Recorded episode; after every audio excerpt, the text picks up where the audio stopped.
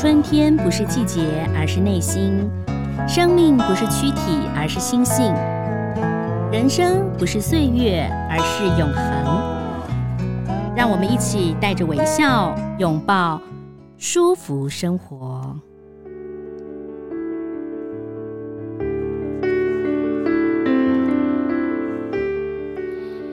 嗨，各位朋友，大家好，我是赵婷，欢迎收听《人间福报》的舒服生活。我想最近呢，可能很多的朋友呢都会觉得，哦，疫情稍微趋缓了一点点啊，但是还是要提醒大家注意自己的身体。很多人都说，如果我退休之后呢，我就要去盖个民宿。但是你退休之后，可能身体体力没办法去经营民宿。有人说，等我退休之后呢，我就要出去环游世界。但是你发现你退休之后有疫情，你可能连国都出不了。有人又说啊，如果我以后有钱了之后，我就要怎么样怎么样。但是我觉得有的时候呢，很多的事情就是一面享受，一面工作，一面工作呢，一面去实现自己的想法，最棒了。今天很高兴呢，要为大家邀请到一位来宾。我觉得他也是性情中人，因为他不住在台北。你知道，我福报录音的地方呢是在台北的松山道场。可是呢，这位来宾他住在中部哦。我本来是想说跟他电话连线录音，没想到 他说他要过来，我超感动的。而且呢，终于可以面对面看着他，因为以前都是在那个脸书啊看他美丽的样子。所以今天呢，我们待会儿呢。在听众朋友收听我们节目的同时，你可以到我们的 Podcast 前面看看我们俩的合照，你就会知道她是一个美丽的妈咪啊。介绍一本书哦，天下文化所出版的《如果走散了，我还有你给的勇气》，母女勇敢追梦一百三十七天，横跨欧亚，一生理解与相依的旅程。作者是杰妈，欢迎杰妈，你好。主持人好，各位听众大家好，我是杰妈。你有没有觉得主持人好爱讲话？前面介绍了呃两分钟，哦，主持人讲的非常好。哦，谢谢杰妈，杰妈好年轻哦，小孩居然已经念了研究所，毕业了。对一个小孩现在才十岁半的妈妈来说，我真的是投以羡慕的眼光看着你耶。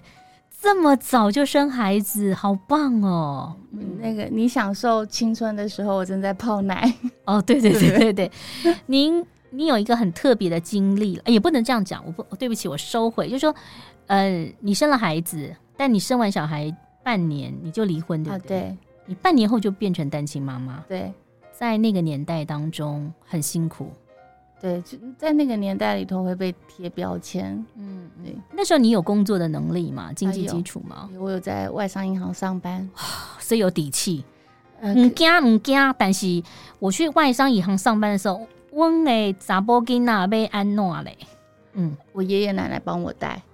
啊、哦，好棒的爷爷奶奶哦，嗯、很很辛苦，就是、嗯、对，就是嗯，对我来说蛮大的恩情的，因为我也是他们两个带大的。您也是隔代教养，对，所以现在爷爷爷爷还在，爷爷还在，但你没有跟爷爷住哈？嗯、呃，对，爷爷跟就是呃，就跟叔叔住。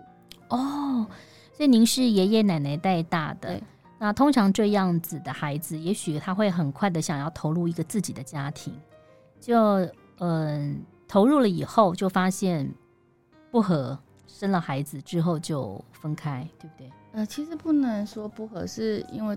投入以后，也就是渴望自己的一个家庭，所以才会早早的，就是可能结婚。嗯、那是结婚后，后来发现是对方外遇，那他也想离婚，哦、那我就选择就是成全他，成全他。对，嗯嗯。但是养了一个很可爱的孩子，叫做米虫。对，你给人家取名叫米虫啦，因为当时出去玩的时候，他就是米虫啊。但现在他不是了。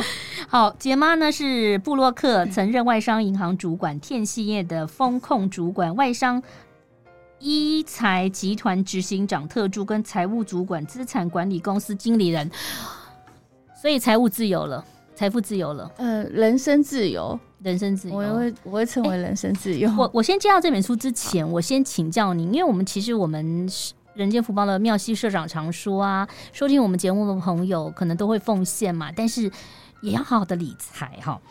说到财务自由这个东西，我其实好疑惑，因为我们常在做广播，很多人都说：“哎，我财务自由啦！”哈，财务自由到底多少钱是自由？有人五百万，有人说五千万都不自由。哎，对啊，嗯、所以我觉得说，因我才会想说，我称为人生自由，因为每一个人的财富自由的。定义其实是不一样，嗯、每个人追求的生活，呃，不论说品质还是说他的理想，嗯，其实都是不一样的，嗯，所以我会觉得，呃，与其说财富自由，我会觉得人生自由，因为我的人生在这个阶段，我可以去追求我自己的梦想，嗯、所以我觉得那叫人生自由，嗯，所以你现在等于是半退，算是退休状态，对不对？嗯、呃，这算是就是。从职场过去的那种职场退休，然后再做自己的，呃，追求自己梦想的事，就是出书。为什么会从人生职场退休，就有了这本书？如果走散了，我还有你给的勇气啊。呃，因为杰妈呢，她好好的上班，她并没有碰到挫折，主管并没有，她自己就是主管了。那上面的长官并没有说，哎，怎么样怎么样，那她也没有业绩不达标。然后小孩也很好，那时候在念大学三年级，对当时呢也有一个一些案子啊，就是说小孩是一个理工女嘛，哈，就是成绩也不错。你突然就说来，米虫，你休学，妈妈辞职，我们到环游世界去，对不对？对。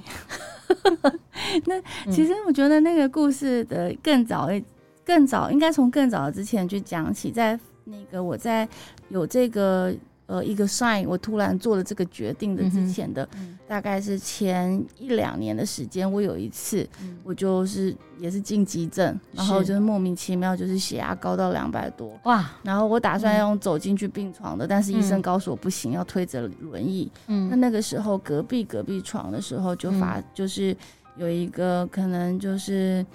生离死别的一个，嗯、呃，就是有一个这样子的一个例子，嗯、然后在那个时候就听到这个可能家属的哭声或什么，嗯、然后那时候我就看到我女儿就用非常担心的眼神看着我，嗯、然后我就对于觉得对于人生，对于生命，嗯、对着对于活着，嗯、然后我就有一些不一样的体悟，嗯、然后我就开始，我就开始在在就是有萌起，就是说哦。呃，我想做的是，我应该要更珍惜当下，我应该更珍惜生命，珍惜那些我真正爱的人，我在意的事情。那其实原本我跟女儿就一直有一个横越欧亚，横越欧亚大陆的一个这样子的一个梦想，只是原本的时间其实是会，呃，就是大概放在我退休后，然后他研究所毕业的时候，也就是现在这个时间点。那那一天啊、呃，我就是要在台中火车站的时候，我看到一个中年妇女，嗯，然后她就是拿着一个行李箱走不动的样子，然后旁边就是人潮很汹涌，看起来就快要把她就是推倒，然后她就快要跌下去的样子，然后惊醒了我说，哦，如果有一天，那我到了这个所谓的退休的年纪的时候。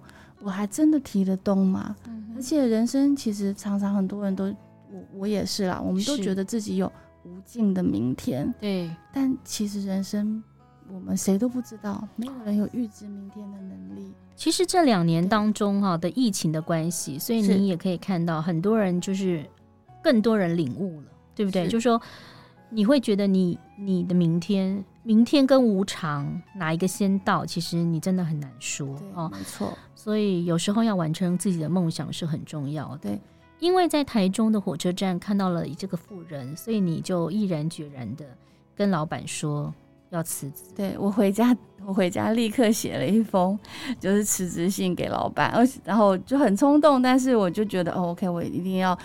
营造人生有时候很多事，你如果就是你那个时候没做，你可能一辈子就没有做了。所以我就决定，我就写了一封信，然后给他，然后写完给他之后，就打电话给我女儿，然后告诉他说：“哎、欸，你你明天去办休学吧。”哎、欸，你这个妈妈好任性哎、欸，就是小孩就是好好的，你就是你你起码就是让他学学习末嘛，比如说六六月或者是二月嘛，一个学期嘛。对，那时候是十一月。十一月，对，我就跟他讲，你好好歹等到一月份嘛，寒假嘛，对不对？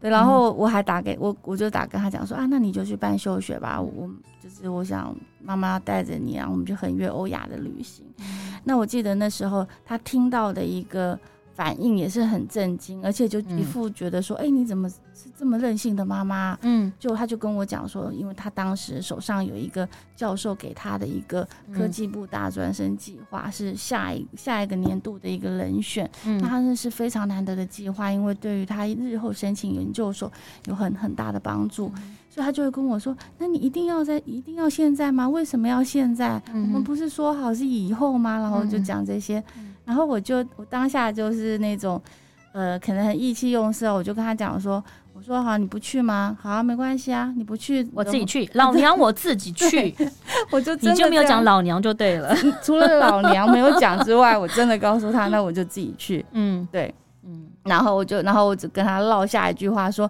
那你以后不要后悔哦，不要说妈妈都没有带你去，嗯嗯，那我隔天还是真的辞职了，真的辞职了，真的好快哦，其实你可能。再过一个礼拜你就不会吃了，对不对？呃，也会。其实我我还是会，因为我那次真的很坚定。那次我们老板也发现我真的很坚定，但老板也会跟你说，你就请个假一个月、两个月年假嘛，你为什么要辞职呢？哦，他真的是有跟跟我讲说，就是给我个一两个月的假。他说你现在要休，你你现在立刻先回家休息也都可以。嗯，但因为我想要的是横越欧亚，嗯，横越欧亚可能不是一个月。两个月可以办得到的事，我本来的计划是半年。嗯，对，就是横越欧亚。你现在横越一百三十七天，对，最后是四个半月多。嗯，因为就是女儿要出发前，她骑摩托车跌倒，嗯嗯，所以可能有有点磨破皮，我等她休养好，我们再出发。哦，所以就少了一个多月。人算不如天算，对，所以正好也是你想说，你看还好，只是磨破皮，又等了一个多月，所以再等下去要等多久？而且杰妈那个时候，我们之前你也跟我讲说，后来你整个的呃回来以后，你才发现你自己也是有一些身体上有些状况。当时出发的时候不知道，对不对？嗯、呃，出发的时候还算健康，除了一点就是可能因为工作压力、自律神经失调的毛病之外，还算健康。嗯嗯、但是就是我。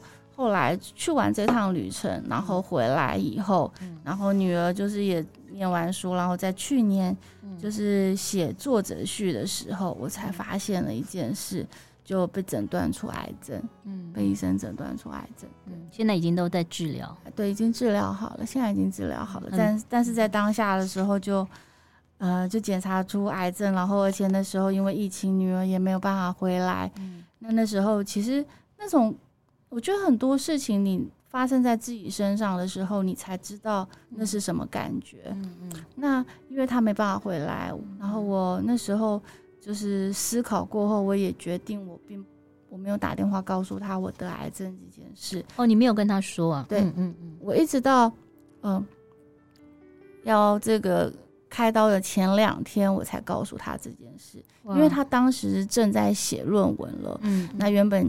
那个压力就已经很大，嗯、那我怕他就是如果知道了这件事的话，他会不顾一切的就回来。嗯、那那时候双边两边的隔离的话，他就根本就赶赶不上他的。所以你也很独立，嗯、呃，不得不，嗯、对我觉得不得不，因为这个隔代教养，爷爷奶奶啊、呃、抚养长大，那后来就是单亲，所以其实很多事情你你考虑了很多，对。嗯中边旁旁边有朋友帮你吗？陪着你？哦，有有，就是有我有一个男朋友陪我一起去，呃，陪我一起去开刀，对，嗯、是有有人陪我的这样。嗯、那所以说那个时候我打给我女儿的时候，她还爆哭，一定爆哭的。啊、她说我不能没有妈妈，所以你们感情很深哈。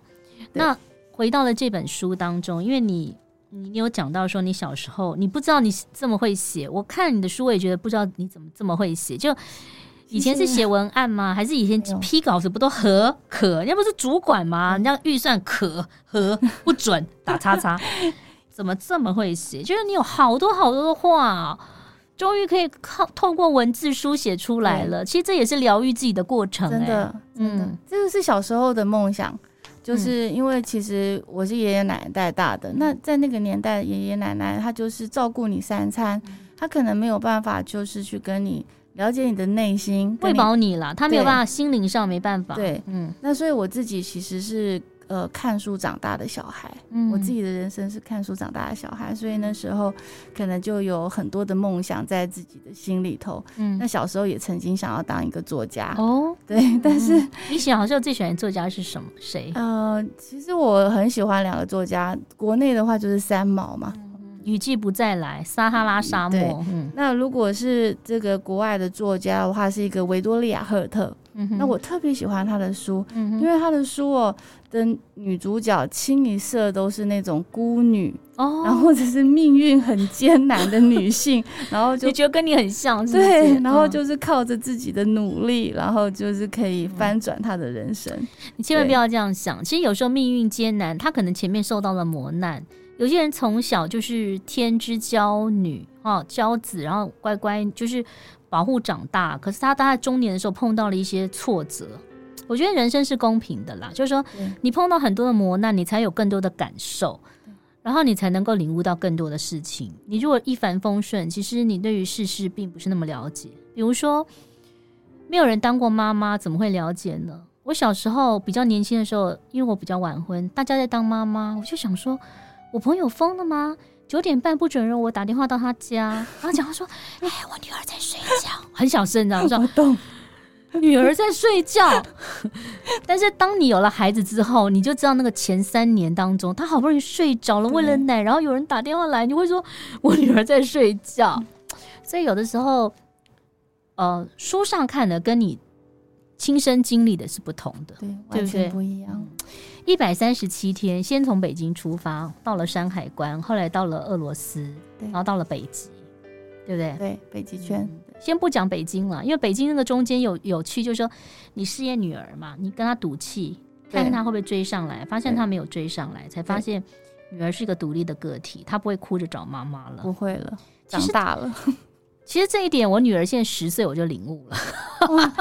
那赵婷姐，您很有智慧 所。以睫毛到底是你依赖你女儿，还是你女儿依赖你？我都觉得有点好奇耶。嗯，我以其实我觉得，因为我自己身边，我自己没有妈妈，嗯所以我可能不太知道说，哎，其实母女之间的相处，她就是一路上该会是什么样子。在我自己的身上，其实我比较没有这方面的经验。你知道母女有的母女是竞争对，好，有的母女是相依相存。就事实上，你感觉上孩子很需要妈妈，事实上是妈妈需要孩子。那有的是竞争嘛，妈妈嫉妒女儿，女儿嫉妒妈妈。真的有这种的吗？当然有啦，你没有看到韩剧很多吗？我回去就来看韩剧。对对对对对。好，后来呢，就说你们到了西伯利亚莫斯科。我们先讲讲，我们我们往后头讲一点点，好不好？你们到了北极圈，北极圈现在很夯哎、这十年当中，每个人都想去北极圈。你怎么会从北京山海关，然后到内蒙、满洲、莫斯科？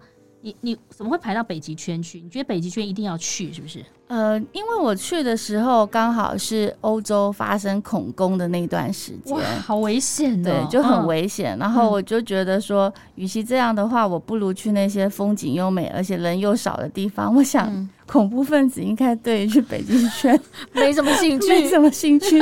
那边方圆可能我还住过那种，可能方圆十公里嗯就只有一间旅馆跟一个这个加油站的地方，这样子。那你是不是要带很多的感冒药啊、退烧药啊、什么药的，全部要带吗？半个行李箱，全部都是，对，半个行李箱你都准备好了我。都全部都准备好了。那过海关都不会有问题吗？有有问题，呃，嗯只有在俄罗斯的海关有问题。哦，因为俄罗斯海关，就比如说中国人会拿一些做生意的东西到俄罗斯去，就俄罗斯人会去批，然后跑去卖，对不对？对所以俄罗斯到了俄罗斯，你不能带任何药。这个据这个过关的这些人告诉我们说，因为俄罗斯认为他们的药是全世界最好的药，你既然进来了俄罗斯，嗯你就应该吃他们的药。嗯，你为什么要带别的药来？所以，呃，药品对他们来讲是管制品，你是不能够自己带进来的。是对，嗯很有趣哦。对，但其他地方都没问题其。他地方没有人。他们看到你行李箱那么多药，你会跟他们说什么？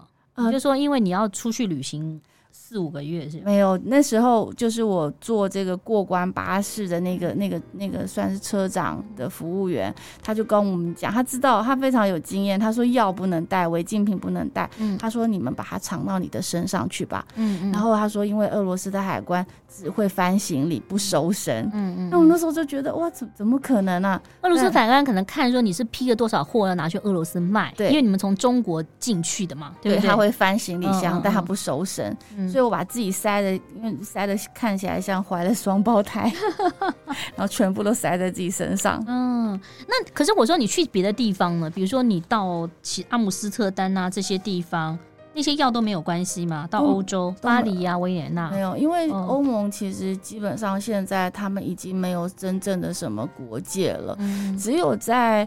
呃，爱沙尼亚进拉脱维亚的时候，他有这个海海关吧，就是上巴士，但他也不会检查行李，他只是看你护照而已。对，这个一百三十七天，你们是怎么规划的？你本来是规划半年嘛，哈对，是怎么样规划这些点的？然后，可能很多听众朋友很想要知道说，说你是不是到一个地方，然后就开始呃定后面的？因为有的人去旅行的时候，他们不想要说，我北极要留七天，我可能要留两个月。有些人我觉得我要看极光，对不对？那、呃、有些人是从加拿大进去，不同地方进去都可以看嘛，哈。嗯，呃，我我以前比较年轻的时候有走过一趟，就像赵婷姐说的这种，我只订了一天旅馆，嗯，然后就去欧洲流浪。嗯、但那一次可能就是有两三晚几乎订不到旅馆，有一天晚上。还差点流落街头，哎呦！所以让我觉得说，哎，我带女儿，我绝对不敢 做这件事。所以我的所有行程，包含呃，就是说这些接驳的车票，跟饭店，都是我订好才出去的。那你按表操课，那你花很多时间呢？对，呃，我觉得比我之前的任何工作跟任何专案都更难。对呀、啊，你真的，我你知道，我有时候订一个旅行，我们家才三个人，然后比如说我们可能去新加坡，然后接马来西亚，我都觉得我会俩工了，就是接哪一个车子进去，或者说什么飞机，然后坐什么，然后去买那个游乐园的票，我都觉得不行了。对对，所以我这个是我真、嗯、我真的觉得做呃最人生做过最大的专案，而且非常的小心，因为你我还要避免掉那种可能半夜抵达一个城市的车班。嗯、那那就是他们中间不会变动吗？欧洲不是常常这样，就是你定了，他跟你说没有房子。啊、呃，你说房间吗？对啊，房间是还好，因为我就是之前都已经订房间，都还蛮顺利。嗯、那之前比较怕的是那种可能像到法国啊，他们有时候可能就是说会罢工啊，火车没开啊这样。嗯、但这次也很幸运都没有遇到，否则你一个没有接到，后面就没办法接到。对啊，对，后面可能就会有一点问题。你从在跟你一起出发前跟这中间，你有没有觉得他的变化跟跟你想象的不同？虽然你们感情非常好，嗯，他是一个独立的孩子。你书上有写到说，他曾经撑着伞在雨中在念书，对，你很感动，我很意外。他的念书的原因是说，我觉得我出来看了这么多眼界，我的未来不是跟亚洲人争，是跟全世界的佼佼者。在拼高下，所以他其实是有一些自己的想法，所以他一面旅行，才一面发现说我要多读书。对，真的很感动哎，非常感动。我女儿应该就是撑着伞在那边打电动。我那时候以为她撑着伞在睡觉，嗯、但真的我走近之后才发现说哇，她在那边雨中苦读。尤其她是那时候在 York 的时候，就在一个二手的书报摊，她看到了一个小说。一本书，他说啊，那就是他之前在台湾想买的书，但没有买到。那他这里有，他想要买。那我其实一开始的时候，我是我是，呃，我是跟他讲说，你不要买了。我说你不是已经带了很多本书了吗？我说我们在旅行中，你怎么可能会有时间看书呢？而且书很重。那他就跟我说，他说没关系，书他自己背。那他跟我说，妈咪，他说。念书这种事哦，不会没有时间，嗯、只会没有心。感觉他在他在教你耶，对，就是在那趟的这个旅行之中，我我后来回来之后，其实很多人都跟我说，问我说，OK，这趟旅程你们两个有什么收获？你有什么收获？嗯、一开始回来的时候，其实我觉得，呃，我在女儿身上看到的收获真的很多，因为。对我来讲，毕竟我年纪比较大了，我都五十岁的，我就是快五十岁的当年了、嗯、的中年大妈。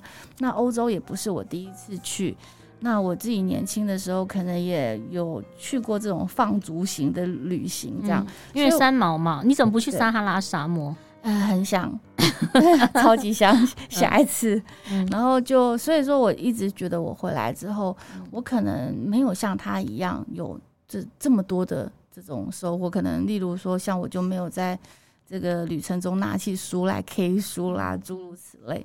但其实我是后来回来之后，我才知道说，哦，OK，其实这趟旅行它也给我很大的。这个不一样的收获，嗯、我开启了一个跟我以往不一样的人生。嗯，就因为你知道，我一直是做一个办公室，对，然后办公室的这个，当然做金融为主，对不对？对，嗯、而且就是我，我做的工作都是那种跟 SOP 相关，就是你可能要听听金管会的，嗯、要听电信总局的，嗯，他可不是你这种就是可以写的哇很浪漫啊，跟你讲感情、讲心情的，嗯、不是，他是一板一眼的。SOP 的东西，嗯，嗯，那就是过去的人生里头，我一直以为啊，我的人生大概就是这样了，嗯，我真的觉得我的人生大概就是这样，嗯。那那时候在爱丁堡的时候，嗯、那我跟女儿有一次在这个 J.K. 罗琳写《哈利波特》的那个、哦、桌子，嗯、呃，对的那个咖啡馆，大象咖啡馆的时候喝咖啡。然后，当我知道就是那是 J.K. 罗琳写这个大象，就写《哈利波特》的咖啡馆的时候，我就说什么一定要去，然后还排队进去。然后进去里头其实是一个普通的再不能普通的一个咖啡馆，也不漂亮。那我，但是我在那里我就很兴奋，而且就拿起我的旅行小账本。然后就拿了一支小账本，对，小账本，然后就拿着一支笔，然后就一直跟我女儿说：“嗯、你帮我拍一张照片，就我看起来像一个作家在这里写作的照片。”其实是在记账，现在欧元跟美金一比一了耶！现在真的其实是现在出去玩是很棒的，对，现在去是真的最好时机。然后结果那时候他怎么拍我都不满意，那他就觉得很奇怪，他说：“你为什么一定要在这里拍？”一张这样的照片，他说对你是有意义的，对不对？对，他说你真的这么喜欢这里吗？嗯、然后我就跟他说，我说这是我小时候的作家梦。嗯，那那时候女儿一听，她才哎，她才很惊讶到说哈，原来我妈小时候有做家梦，我一直以为你的梦想是女强人。嗯，你知道可以坐在办公室里头，米米虫很佩服你，他觉得妈妈好厉害，然后嗯。当主管，然后赚钱养他，对不对？他没有想到妈妈其实有感性的一面。对，但你知道我们人就是这样，嗯，很多人觉得我啦，就赵婷哦，好独立哦，因为讲话声音很嘹亮，所以就觉得说，谢谢谢谢，就觉得说我应该就是一个很率直，然后很独立，然后讲话很快速，脾气也很急的人。那其实我们也有感性的一面啊。有时候我们的人生就是被很多的历练，然后变成现在的我们。嗯，但是最初的我们可能不是这样。对，那我们的内心可能还是有一个柔弱的小女孩，一个浪漫天真，或者想要用音乐表达、想要用文字表达的小女生。所以你就会把你以前的那个梦想找出来了。对，嗯，就是因为这一趟旅程，然后很意外的，其实我当时，呃。真的觉得我只是想拍一张这样的照片，我就满足了，因为我觉得作家这离我太遥远，怎么可能啊？我这只不过这是一个很平凡的上班族啊，怎么可能就是因此成为一个作家？那结果没有想到，我回来之后，那就是开始在。就是网络本来只是想留下这些记录，嗯、那到没想到写一写之后，那就是可能就文章开始有很多人就是转载，而且后来富达还就是发现了我，就是呃我是他们这个呃长久以来忠实的一个客户，对，就是投资者，然后所以还因为这个我。之前拍了一个，就是因为我在他们这边，然后长期投资，然后我还拍了他们的广告。对，就跟听众朋友分享，就是说杰妈她自己有做所谓的定时定额的投资，很长，因为她是担心妈妈，然后她希望能够用这种长期投资，其实是对自己也好。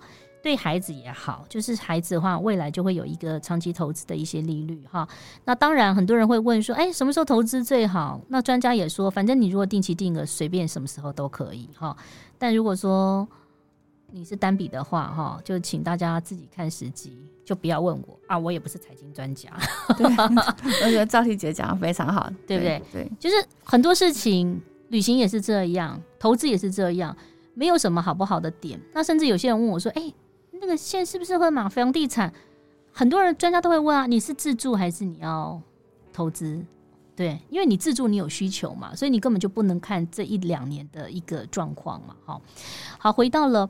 嗯，你讲说富达也让你拍了这样，所以其实你人生就有好多的特别的事情哦、喔。就说你新的体验，自从可能五十岁的时候，你觉得你的人生大概就是如此。等到你从研究所毕业，也许他会结婚，也许不会，就跟你两个人，然后你就做退休生活了。就没想到旅行完之后，好多好多的惊喜出现了，然后你的文字又文思泉涌哎，我看你的那个。呃，部落格啊，就是你的 Facebook 写的内容哇，比我多很多呢。我都懒得，我都一个照片就 po 一下。你写的很多的内容哦，嗯，好，回到了旅行中间，你有生病嘛？哈，就是不舒服。那米虫有没有不舒服过？在这一百三十七天的旅程？没有，在啊，不，没有啊，不好意思，我说错。米虫在这一百三十七天里头，他有不舒服，反倒是我在这一百三十七天里头，我都没有不舒服。哦，我就是为母则强，哎，真的，我就是那个原本以前在台湾可能买颗西瓜我都没有办法提回家的，嗯，然后我就是出发之后，我可以提三十公斤的行李，然后上火车，我自己都觉得不可思议。可是你这样回来就是累啊。对不对？呃，回来之后现在也踢不动了。嗯，中间会不会觉得他会感受到妈妈的不同？他以为妈妈是女强人，但是没有想到妈妈有这样子一个想写文章的心。那你本来就知道米虫很优秀，那你有发现他的另外一面吗？在旅行的时候？我没有，有跟你想的不一样吗？我没有去发现到他有什么的，就是跟我想的不一样。但是我，因为他其实原本就算是一个呃很有想法的孩子，嗯，但我觉得就是说，其实，在那趟旅程当中，我我有真的是看到他很不一样的成长，嗯，那而且他的他看事情的这种眼光，可能不会。跟我是不一样的。我那时候在这趟旅程当中，我深深的明白，嗯，他跟我是两个不同的个体。嗯，对。虽然我们俩是母女，我们可能可以，我们很很相爱，可能到现在，就是我们讲完电话都会跟他说，哦，就是他还会跟我说“妈咪爱你”啊什么，我也会这样告诉他。那你不觉得这样好贴心啊？有的很贴心，有的孩子可能根本就是不会跟妈妈讲这些。但我们其实也会有争执，也会吵架，因为毕竟你是两个不一样的人，对。但是其实在这个过程里头，我会我非常的明白的发现说。呃，他跟我的喜好，然后是完全不一样的。是，他非常有他自己的想法，而且在这趟的旅程当中，我去学会了我们两个之间该怎么去相处。嗯嗯，对。那出去玩也很有趣哦。我看到好像有一篇你写到，就是你们还没有去玩，你们就去挖那个珍珠啊？对 那个那个真的就是观光客的行程。但你反正我觉得旅行的时候也不要怕说被骗啦，就是你。开心就好嘛，对，对不对？所以人家说那个什么，人在江湖飘，不得不挨刀，就是这样。给你一把刀啊，给我两把刀啊，真的就会跟你想的是不一样，但很有趣，嗯，非常有意思，嗯，所以他他就觉得他本来要去玩了，他就发现说哇那个珍珠好有趣。对，因为我们没有开过珍珠。他是真的挖珍珠吗？你现在回想，他是真的把珍珠放进去，还是他真的挖？他那个其实就是河蚌，嗯，那他就很多河蚌。那一开始的时候，我心里在想说，哇，万一就是我开个。珍珠哪有那么容易挖到？我心里想说，哇，会不会开个十个、二十个，然后没半个？但是我付了一堆钱，一颗珍珠都拿不到。我是用这样子的想法去做呃以前的理解，那那个就是人家说的智商税吧？因为现在 智商税那就是智商税，因为现在其实已经不是这样，因为他们已经把河蚌里头，他可能已经打入一些。就是异物进去，然后那些、哦、那些河蚌它就会开始嘛，就会吐，然后就是变成珍珠这样子。嗯嗯、对，所以它一颗河蚌里头打开二十几颗珍珠，好夸张哦，非常夸张。看到时候想说哇，这什么？但很有意思，这就是旅行带给你不一样的呃视野，或者是对啊，像我们之前去泰国还是哪里，不是猴子去采那个椰子吗？嗯、那个椰子后来发现它都是挂上去，挂上去。对，好，回到了北极圈，因为我们前面北京什么的，你你刚呃在书上有讲，大家可以买书看。北极圈很贵耶，对，超级贵，对，它是天价的国家，嗯嗯，对，在挪威的时候，就是上一次厕所八十块，为什么上一次厕所也要付钱啊？嗯，欧洲的厕所都要付钱，拿钥匙开的那种吗？嗯，投币进去的，哦，投币进去啊，投币进去的，然后在那边是我上过最贵的，在奥斯陆的，里面有没有卫生纸？嗯，这我倒忘记了，但我就记得上次厕所要八十块，憋一下，憋一下。对啊，就哇是超贵。然后在那个火车上买一瓶这个呃矿泉水，小瓶的，一百块。这跟迪士尼乐园有够拼，因为迪士尼乐园买东西也是两块美金嘛，就六十块嘛，可乐嘛什么的，对不对？嗯，所以就北欧欧洲很贵，非常非常贵，就是挪威特别贵，嗯但是。嗯、呃，那里还是有便宜的啦，鲑鱼很便宜，当然对。还有就是，如果你你你会敢下海，可以去采的话，那边的那个叫什么淡菜啊？嗯，啊、哦，北极圈的淡菜满地都是，不要钱的。那那去北极圈，他你有看到本地人吗？他们也会需要买矿泉水吗？应该不会吧？嗯、呃，观光客比较多，观光客比较多啦，嗯、对。那挪威是我觉得去过非常不一样的国家，你看他们非常的高收入，嗯、那刚好有朋友的朋友嫁到挪威，嗯、那我就听他在聊起这件事。他说，其实，在那边，呃，如果说你像你的你的小孩，如果是在学校上课的话，嗯、那他老师是不希望你让你的小孩打扮的标新立异，或者是拿什么特别的很酷炫的名牌，还是呃这些东西，他们希望的就是统一。嗯。对，你不要去做这些物质的这种比较，嗯、所以在那边他们的价值观是跟我们不一样。像奥斯陆，你看那么贵，但是它没有什么像什么名牌店啊，然后、怎么样？可是他们家家户户都有一艘船，嗯，生活习惯不一样，而且亚洲因为很拥挤哦，然后价值观啦，就是说。希望小孩子读书多赚钱，其实在美国也很多都这样子，有华人社会或历史有，可是欧洲它真的是比较自然，嗯，它真的不一样。那甚至很多我朋友在英国，然后他也说，英国的人从小就会有一些乐团，所以他可能也许是一个医生，但他可能玩 band，或者说他可能是一个什么什么，他有一个自己的自己的一个特长，不是说我们可能有的到国中之后就什么事情都放弃了，因为要考试哦，对。那听说你们还去了那个丹麦女孩的那个拍摄地点，对，对不对？虽然听说米虫没看过丹麦女孩啊，我没看过，哦，你没看过，米虫有看过，他看过，好看呢，嗯，对，所以他就好兴奋哦。他说他没有想过，嗯，呃，有一天他可以亲自来到这个拍摄地点，所以他非常的兴奋。嗯，哥本哈根，对，哥本哈根，啊，哥本哈根是一个非常美的城市，嗯，我也很喜欢。你们这样子规划哦，就说。有没有规划大概要花多少钱？呃，还是不敢算。没有，那时候没有特别去算说大概要多少钱，但是就是整个回来之后，嗯，我大概结算了一下，大概花了一百四十万。嗯，那基本上来讲的话，我就是可能算是便宜耶。呃，对，就是算是还 OK，算是中等啦。我不能说便宜，因为其实很多人如果跟团去欧洲，你知道平均。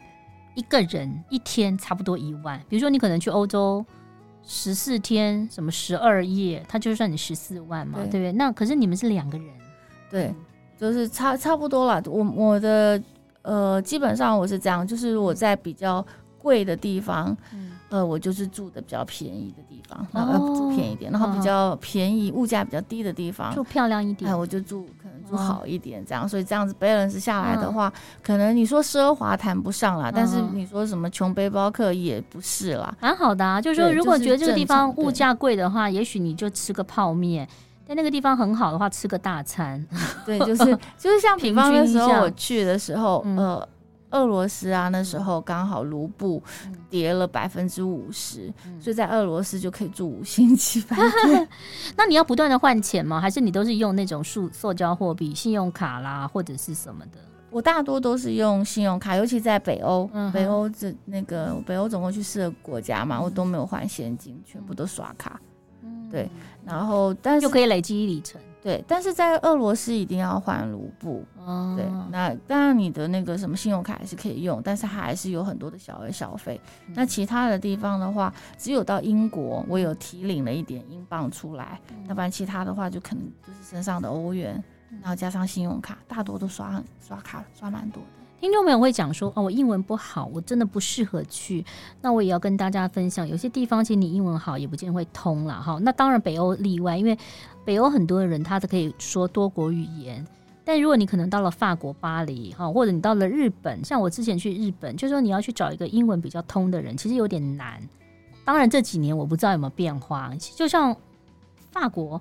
你如果不在巴黎，你在法国其他地方，他可能听得懂，但他不太会回答你，用英文回答，对不对？搞不好也不想，他即使会说，搞不好也不想要跟你回答用英文，因为他们自己觉得法语是全世界最棒的语言，他也不想跟你讲英文。所以你每一个语言都会一点吗？还是先用手机可以翻译？呃，我其实没有办网络，嗯，我没有办网络，然后但是就是。呃，基本英文可以通，然后就是其他就是 body language 啊，然后就倒倒还好啦，就是基本的沟通是、OK。那你中间没有碰到一些比较恐怖的国家吗？有的人要荷枪实弹在旁边的哦。有，我在比利时的时候，比利时呃那一次是让我觉得有点吓到，嗯，因为就是因为恐攻的关系嘛，嗯、因为比利时在那一年的，就是我出发前，嗯、我出发前他才。一两个礼拜还是就发生恐攻，嗯、所以然后我到了比利时，因为它刚好是欧盟的所在，欧盟总部的所在，嗯、我觉得那地方很出乎我意料之外。我一从那个我大欧洲之星嘛，从英国到了比利时，然后火车站一出来，就荷枪实弹，全部都是哇，很那种很高、很又高又壮的那些、嗯、那个警察或军人，然后外面还。停着那种像警车，然后有一队一队，然后就是背着枪，然后在那边巡逻。嗯，然后我心里就想说，哇，就是发生什么事了吗？嗯、那当然觉得有警察是比较安全，可是其实看到这样，你也是会害怕，因为毕竟我们是游客。对对。但后来我走出比利时的街上的时候，我我才发现说，哇，就是呃，当时欧洲的这个局势跟。已经跟以前想象不一样，因为以前比利时应该感觉好像是一个很先进的国家的什么和比法团啊什么的。那但是那次是我第一次去，那我出去之后就没有多没有不远的地方就看到有一辆那个巴士，那那巴士让我印象很深刻，它整个都是贴满黑色的玻璃，嗯，但它可能搭了一个棚子。那有一个可能看起来像是移民的人，然后就是坐在外面这样，然后可能还挂了很多这种锅啊、锅子啊，然后炒菜就是可能像炒菜锅或什么锅碗瓢盆。住在那边，对，生活费、生活的用具这样子，然后就是感觉车上有蛮多人的，所以跟我们以前想象不一样啊。那时候可能是以那时候难民，对，因为我看到那个有一本鲁豫哈，他写的书，他是戏谷的一个工程师。那之前我有跟他，他有跟我分享，他说其实你看旧金山啊、矽谷这个地方，其实也是高物价，很多的人都已经睡在街上了，所以目前经济的状况可能是不好，所以有时候出去旅行真的也是要特别的小心。亚洲人还算是富裕的，哦，对，其实欧洲像通膨的问题状况也很多。好，回到了我们就不讲比利时了，就讲浪漫的巴黎。巴黎，你去过好多次，这次跟米虫去有不同的感觉吧？走在香榭大道，有没有去逛一下名牌店呢、啊？嗯，有，就是巴黎是最后一站，然后 你好会安排，好棒哦！就是一定要在最后一站，要买东西也是在最后一站，然后就可以运回来。对，可以运回来，而且就是我在书上也有聊，因为其实毕竟带小孩子去那。嗯呃，坦白讲，他他是大人哦，他不是小孩了。对，他就是一个大孩子这样。嗯、但是坦白来讲，他因为他还没有就是真正踏入社会，他也还没有工作。嗯、其实我在那时候做这个旅行的时候，我我在心里其实我也有侦查过，嗯、就是说你要怎么去教你。教就是给你的小孩，你不能一下给太多，你给太多，他会觉得人生就不用努力。对，但如果你给的不够，他们说这样会扼杀他的想象力。嗯、所以那时候其实我也会担心，我担心说，哇塞，你都还没有真正有过工作，那大学也没有毕业，你就跟妈妈出来，那你也其实就算妈妈，我们不是奢华的旅行，但是也不是让你吃苦的。那我会很担心，就是因此让他可能就不知道努力或没有。欸、可是人家说行万里路胜读万卷书啊，他看了很多，而且米虫是他是可以自己吸收消化的孩子。对，嗯，所以说我在呃这个旅程的旅程的时候，我在出发前我就告诉他，我说这一趟出去，妈妈不会帮你买你看上的任何东西。嗯，对，他不会闹脾气。啊、呃，不会闹脾气，嗯，对，就是因为我已经跟他讲好，我觉得就是，呃，在母女之间有一些教养的线，就是这个是，我觉得这要从小教养、欸。对，像我女儿很喜欢史莱姆，我就跟她说，我们出去逛，我绝对不买史莱姆。她都跟我说好，可是出去之后看到我没买，她就会有个臭脸，但我就是坚持不买。对，就是妈妈要有一个原则，就是不能破掉，就对，没错，没错，嗯、就是，所以我沿途。前面完全都没有，那只有到巴黎的时候，哎呀，我才送他东西，等于是送他一个，就是送他一点东西这样子，好棒，浪漫的巴黎，你自己去跟这次跟米虫一定是感觉不同，完全不一样。他可能会觉得跟妈妈去不浪漫吧？嗯，其实有时候浪不浪漫哈，跟那个旅程的人。有关跟地点不见得有关啊，对，对你跟一个很浪漫的人，你你去了巴黎哦，淡水巴黎，你都会觉得浪漫。浪漫。那你跟一个不对的人，你就算你去了巴黎，去了什么翡冷夏，对不对？什么 对不对？那个都不会觉得好哈、但就像这本书上写的，如果走散了，我还有你给的勇气。那解码里头有讲到说，如果有这个缘分，你看见我写的这本这个故事，我想告诉你，人生没有走不过去的坎。嗯，我的命运试图打击遇见我的那一天，但明天又是崭新的一天，明天明年又是崭新的一年。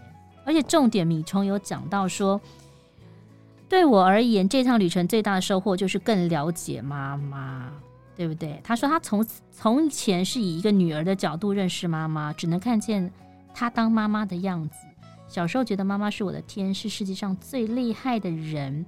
那跟妈妈去旅行这几个月，是我人生中除了牙牙学语、不懂事之外，二十四小时每天跟妈妈在一起，这是一个新的挑战，非常挑战。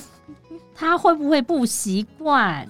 呃，我觉得应该多半都会的，就是应该一定会有一些可能跟他想象不太一样的地方，这样。他说：“你也学会了相信跟放手，嗯、尊重他像成人。”他说：“妈妈是女儿的娘家，而我长大之后也成为妈妈的娘家。”怎么这么浪漫？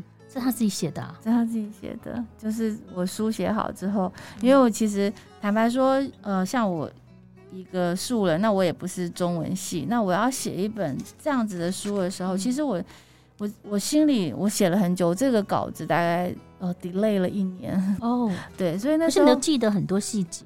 我我之前就有写旅程，就有在记录。嗯，那但是就是说你要把它写出来，对我来讲那时候其实很挑战，所以我大概整整就是稿子延了一年。但我最后交稿的时候，我终于把它完成的时候，我记得那天女儿跟我说，她说你的坚持跟不放弃是我是最好，对孩子来说是最好的榜样。嗯，所以呢。我觉得你就是用身教教导米虫，像米虫这么独立，他其实也是成长当中也看到妈妈这么辛苦，女强人，然后他也希望能够变得更好更强。就像书上写到的说，没有人能够预知明天的能力，我们只有迎向明天的勇气。是的。好棒哦！哦，欢迎大家呢，可以买这本书。如果走散了，我还有你给的勇气。谢谢杰妈从台中部过来，然后也希望大家可以订阅杰妈的粉丝团，听说人数很多。谢谢赵婷姐，比我多很多。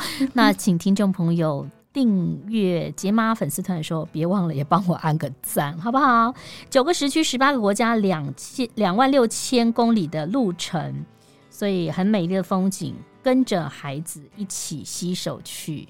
哦、不管你跟谁啦，旅伴很重要，但是你也可以自己去完成你的梦想。也许你五十岁了，你想学芭蕾舞；也许你六十岁了，你梦想想要弹钢琴，那么就放手去追梦吧。嗯。谢谢杰妈谢谢。谢谢赵婷姐。拜拜。拜拜。